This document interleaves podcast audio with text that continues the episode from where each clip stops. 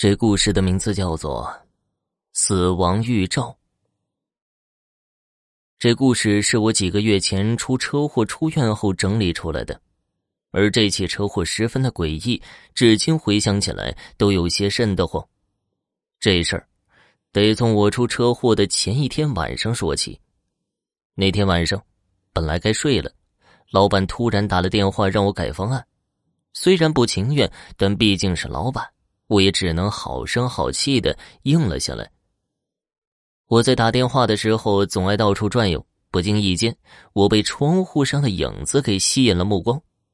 因为是夜里，窗户上照出了我的样子，可仔细看去，总觉得有些不对。当我将注意力集中在窗户上，顿时傻眼了。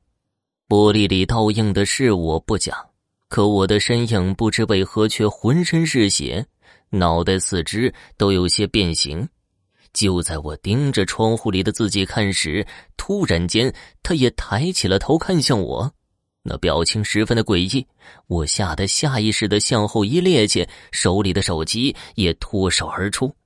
直到手机听筒里传出老板的声音，我才想起来我还在打着电话呢。见此，我慌忙把手机捡起来，跟老板解释。找了个借口搪塞的同时，我再次看向了窗户。此时，那个诡异的自己已经不见了，就好像刚刚看到的都是错觉。难道真的是我太累了吗？放下疑惑，我便陷入了苦逼的加班中，直到凌晨才改完方案。这一晚真的累得我腰酸背痛，匆匆洗了个澡就休息了。可不想。我又做了一个十分奇怪的梦，我梦到我身处一片漆黑的城市，四周十分黑暗，但又隐约可以看到大楼的轮廓。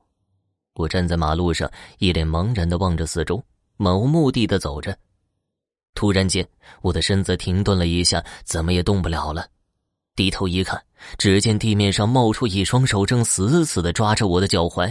不仅如此，在这两条胳膊之间，还有一张扭曲的大脸，正诡异的盯着我。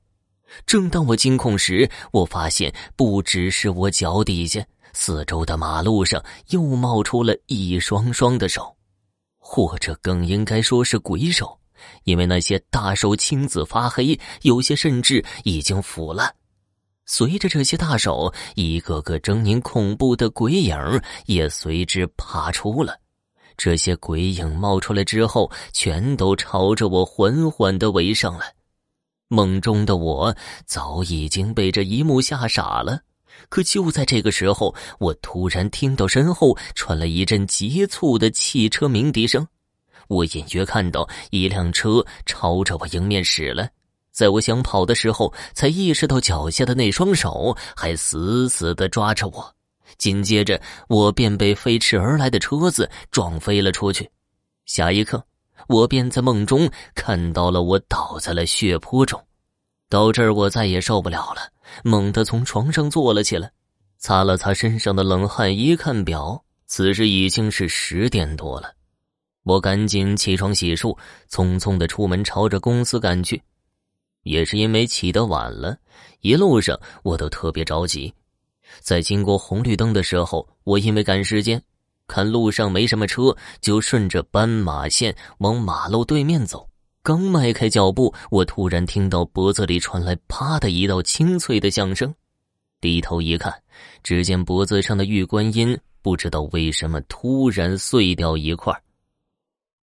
这玉观音是我奶奶去寺庙上香给我开了光求来的。对我来说还挺贵重的，我赶紧弯腰去捡，可刚弯下腰，一辆轿车正贴着马路边的位置朝着我疾驰而来。此时我想要躲避已经来不及了，不过好在我刚刚因为捡玉坠过马路的时候慢了一拍，因此这辆飞速而来的车子只是车身刮蹭了一下，并没有直接撞上我。即使如此，我还是被刮得狠狠的摔倒在地上，接连翻滚了好几圈才停下来。而那辆失控的轿车，则是在路口来了个大拐弯之后，撞在了十字路口的电线杆上。看到这一幕，我整个人都懵了。仔细想来，这场车祸和我昨晚的梦极其相似。如果不是那枚突然碎掉的玉坠，我肯定会变成那晚窗户上的倒影那个模样。也许冥冥之中真的有天意吧。听众朋友，本集播讲完毕，感谢收听。